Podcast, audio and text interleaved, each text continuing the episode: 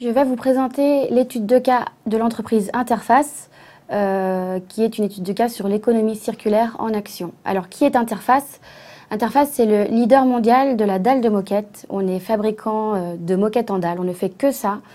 Euh, on est présent dans une centaine de pays, on emploie environ 3500 collaborateurs dans le monde et notre chiffre d'affaires avoisine le milliard de dollars.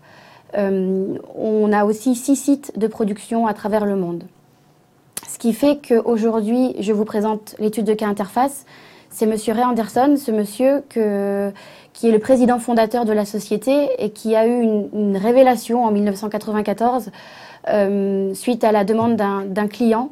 Euh, l'idée, c'était de. Le client lui a dit voilà, vous êtes une, entreprise qui extrayait un maximum de ressources à la planète, euh, des ressources qui sont épuisables. Qu'est-ce que vous faites pour l'environnement?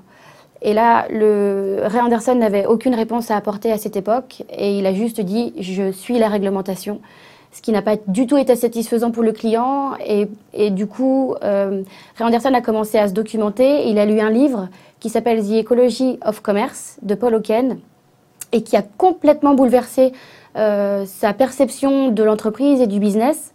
Euh, et c'est comme ça qu'il a pris un engagement euh, à cette époque-là, donc dès 1994, de n'avoir plus aucun impact négatif sur l'environnement d'ici 2020.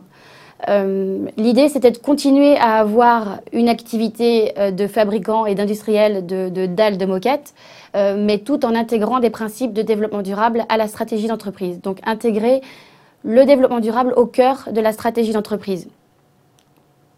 Donc cet engagement s'appelle Mission Zéro. Donc c'est l'engagement de n'avoir plus aucun impact négatif sur l'environnement d'ici 2020.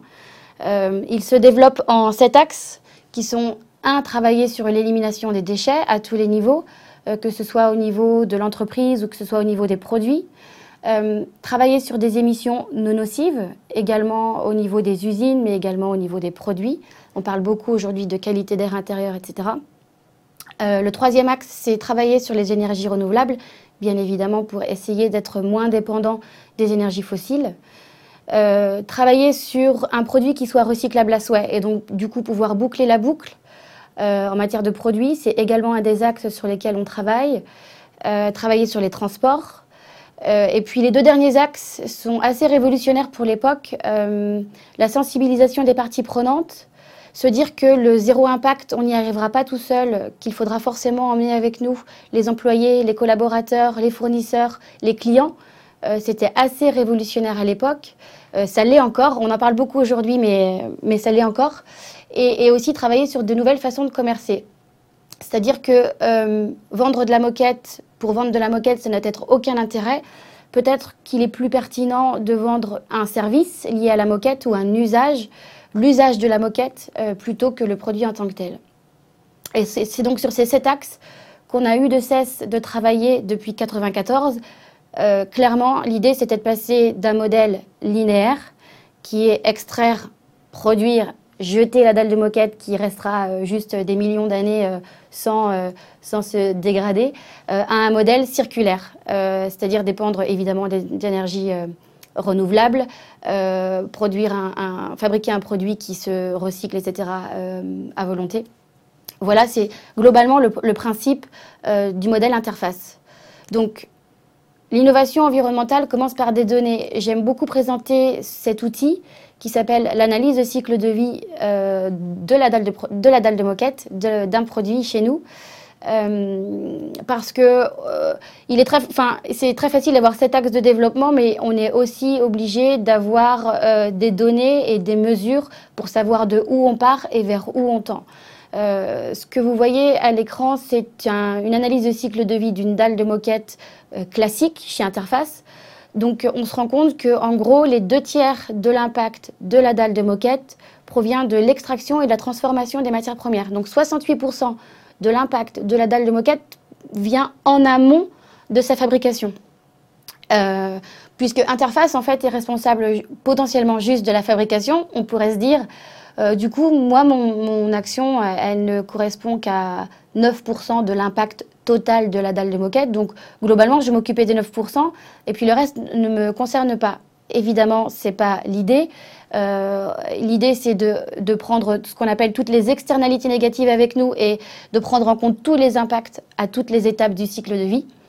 Euh, et c'est une manière pour nous d'améliorer nos process et nos produits. Et c'est une manière aussi euh, de pouvoir mieux communiquer avec les clients et d'être aussi plus transparent avec eux et de les accompagner dans la compréhension de nos produits et de leurs impacts environnementaux. Euh, parce qu'aujourd'hui, par exemple, si on vous dit... Euh, euh, si, y a eu une multiplication des labels environnementaux, etc., et c'était très difficile de s'y retrouver. On avait, il y avait toujours des moquettes plus vertes que vertes et, et des, labels dans tous les sens.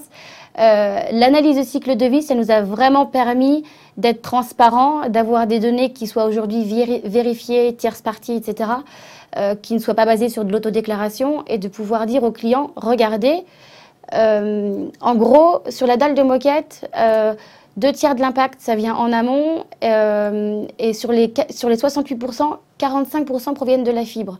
Donc c'est ici, c'est à cet endroit-là qu'il faudra prioriser l'action, évidemment, qu'on a de réduire l'impact environnemental de nos produits. Évidemment, la sous-couche est importante, les autres matières premières sont importantes et toutes les étapes sont importantes. Mais l'idée, c'est juste de replacer le discours. Et si on a un concurrent, par exemple, qui dit voilà, moi j'ai remplacé ma, sous-couche par une sous-couche végétale. Super, c'est certainement très pertinent.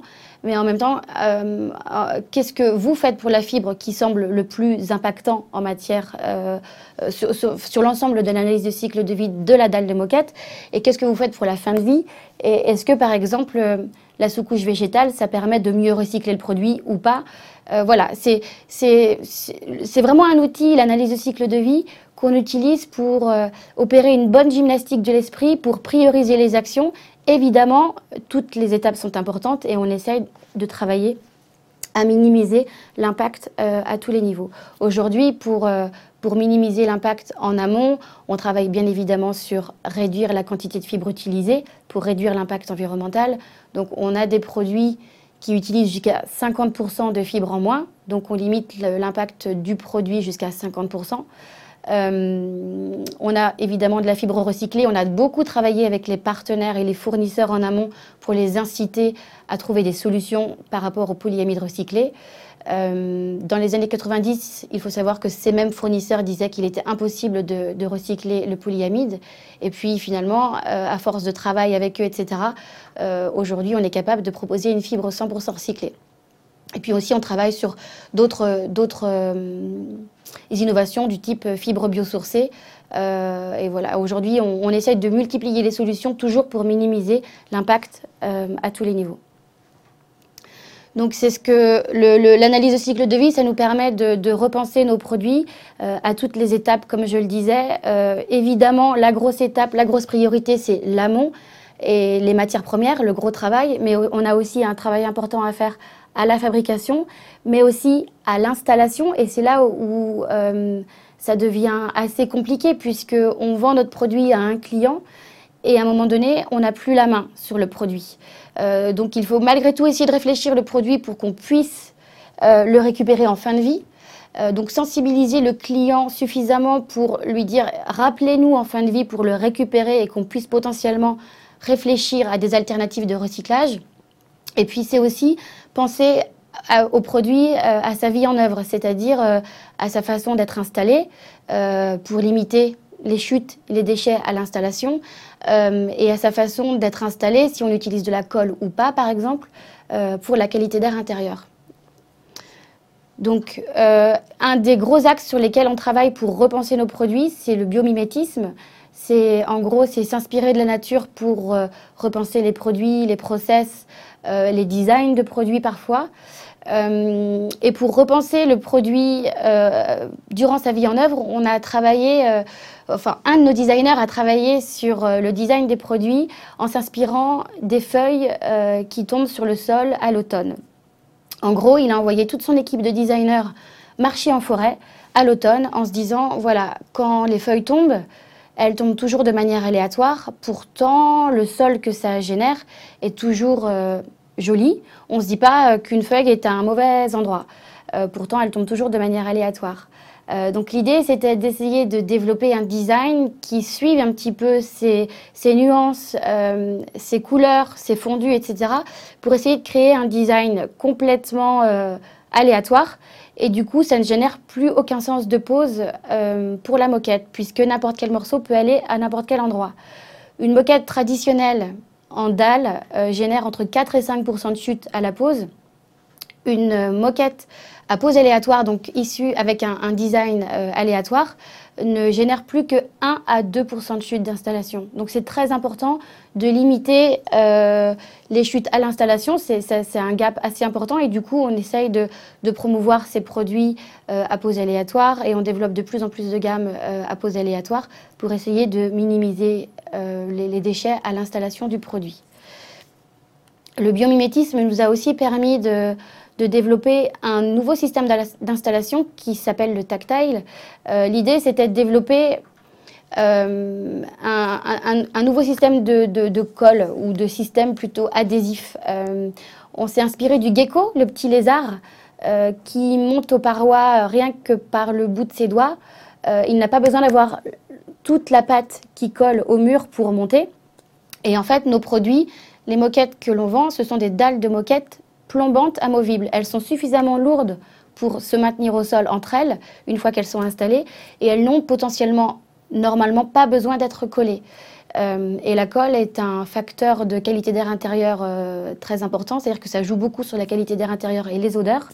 Et, on a voulu, en développant ce petit système tactile, limiter, euh, limiter l'impact de l'installation, encore une fois. donc en n'ayant plus qu'un petit autocollant qui est en PET, euh, donc comme les plastiques des bouteilles recyclées, enfin les plastiques des bouteilles, euh, et qui peut se recycler. Euh, et en fait, ce, petit autocollant vient se mettre aux quatre coins de la dalle de moquette pour maintenir une sorte de sol flottant sur le sol. En gros, c'est 90% d'impact environnemental en moins comparé à la colle, parce qu'il y a beaucoup moins de matière utilisée, et en gros, c'est quasi aucun composé organique volatile émis dans, l'atmosphère.